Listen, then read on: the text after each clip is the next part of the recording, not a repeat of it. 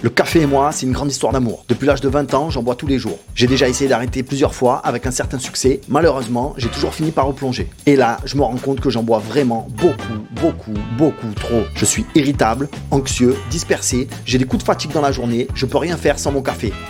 Tout ça me rend un peu nerveux. J'ai décidé d'arrêter et si comme moi toi aussi tu bois trop de café, alors je vais te donner deux méthodes pour te débarrasser enfin de cette drogue. Aujourd'hui, le café me pourrit la vie. Ça me stresse, ça me rend anxieux. Quand je bosse, je pars dans tous les sens. Je sais pas si tu es au courant, mais il y a quelques années, la NASA avait donné de la caféine à des araignées pour voir un peu quel effet ça avait. Alors ça, c'est l'araignée normale. Et ça, c'est l'araignée sous caféine.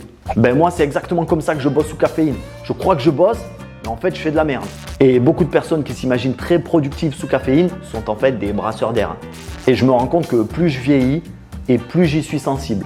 Alors je dis tout de suite, à petite dose, le café peut avoir des avantages. Et si tu en bois peu, il n'y a aucune raison que tu arrêtes le café. Mais moi, je suis un déglingo et le dosage, ça fait très longtemps que je l'ai dépassé. Du coup, je préfère arrêter tout court parce que je suis un gros caféinomane et je suis vraiment addict. Et c'est normal parce que le café est une drogue, la drogue la plus consommée au monde et probablement une des plus toxiques lorsqu'elle est consommée en excès. Elle te fracasse les glandes surrénales en les sollicitant beaucoup trop, tu tout le temps sous adrénaline, l'hormone du combat ou de la fuite. Ça te donne un semblant d'énergie qui n'est en fait que du stress et que tu vas payer plus tard parce que c'est en fait un crédit sur ton énergie. Elle crée une tension subtile dans les muscles et à terme, ça peut déclencher des douleurs au niveau des cervicales et des trapèzes. Elle réduit ta sécrétion de DHEA, qui est en gros l'hormone qui te permet de rester jeune et beau.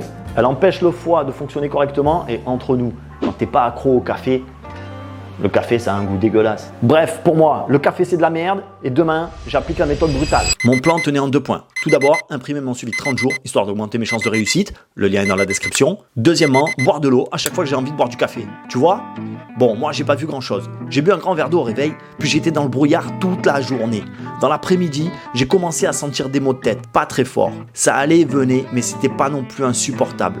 Ce symptôme est tout à fait normal. La caféine a un effet vasoconstricteur sur les veines au niveau du crâne. Lorsque tu arrêtes le café, la circulation sanguine reprend normalement et l'afflux sanguin déclenche des douleurs. C'est un symptôme de régénération. Bonjour, c'est un plaisir de vous accueillir. Alors les maux de tête, c'était pas très grave, hein, ça passe plutôt vite. Non, le plus contraignant, c'était plutôt que j'étais complètement épuisé du matin au soir. J'ai fait que dormir pendant plusieurs jours. Une loque. Et ça aussi, en fait, c'est tout à fait normal parce que comme mes glandes surrénales étaient en permanence sollicitées, elles ne savaient plus fonctionner toutes seules. Donc il a fallu quelques jours pour qu'elles redémarrent et qu'elles se remettent à faire le taf. Quand tu arrêtes brutalement, en fait, tu es obligé de passer par là. Il a fallu attendre le dixième jour pour sentir que la machine repartait vraiment bien. Je me sentais plus énergique, plus concentré et moins anxieux. J'ai même ajouté des activités que je faisais pas, comme courir avec mon chien le matin tellement je me sentais plus frais. Passé le 20e jour, j'étais enfin totalement énergique, apaisé, détendu, avec un esprit plus clair. C'est normal, c'est le temps qu'il faut pour que ton organisme soit totalement désintoxiqué. Et maintenant, je dors comme un bébé, un truc de malade. J'avais tendance à me réveiller la nuit, maintenant c'est le blackout total, et quand je me lève le matin, je suis ultra frais.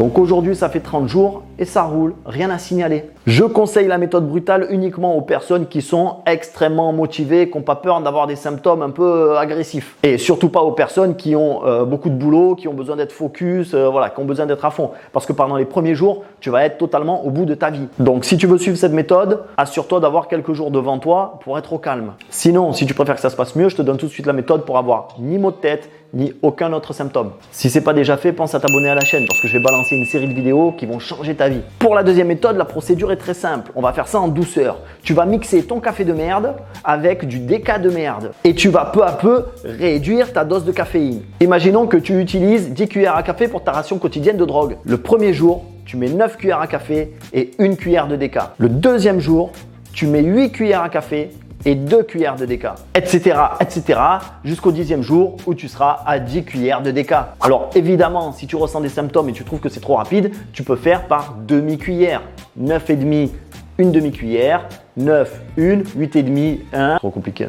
Alors je sais, il y a toujours de la caféine dans le déca, mais il y en a déjà beaucoup moins. Donc une fois que tu as rempli cette première étape et que tu tournes déca, tu vas réduire le nombre de tasses quotidiennes sur une période de 10 jours à 2 semaines. Un bon moyen par exemple, c'est de substituer le café par autre chose. Moi par exemple, j'ai utilisé l'eau gazeuse, mais tu peux très bien utiliser euh, une infusion. Perso, je trouve ça dégueulasse. Mais ce que tu peux trouver sur le marché d'intéressant, c'est plutôt de la chicorée. Ça a du goût, c'est une boisson chaude, c'est pas du café, mais ça t'apporte quand même quelque chose. Du coup, pour moi, le café, c'est complètement terminé. Et la seule erreur qui m'a fait replonger à chaque fois, c'est de me dire, bon allez, pourquoi pas un petit café crème ou alors un petit café à l'occasion. En fait, ça marche pas. Dès que je bois un café, je retombe dans mes anciens travers et je reprends ma conso de base. Donc si je devais te laisser avec un conseil, c'est une fois que tu arrêtes, ne te dis pas que tu vas en boire un de temps en temps. Ça ne marche pas. Pour aller plus loin, va regarder cette vidéo où je t'explique étape par étape comment changer tes mauvaises habitudes en bonnes habitudes. C'est fini?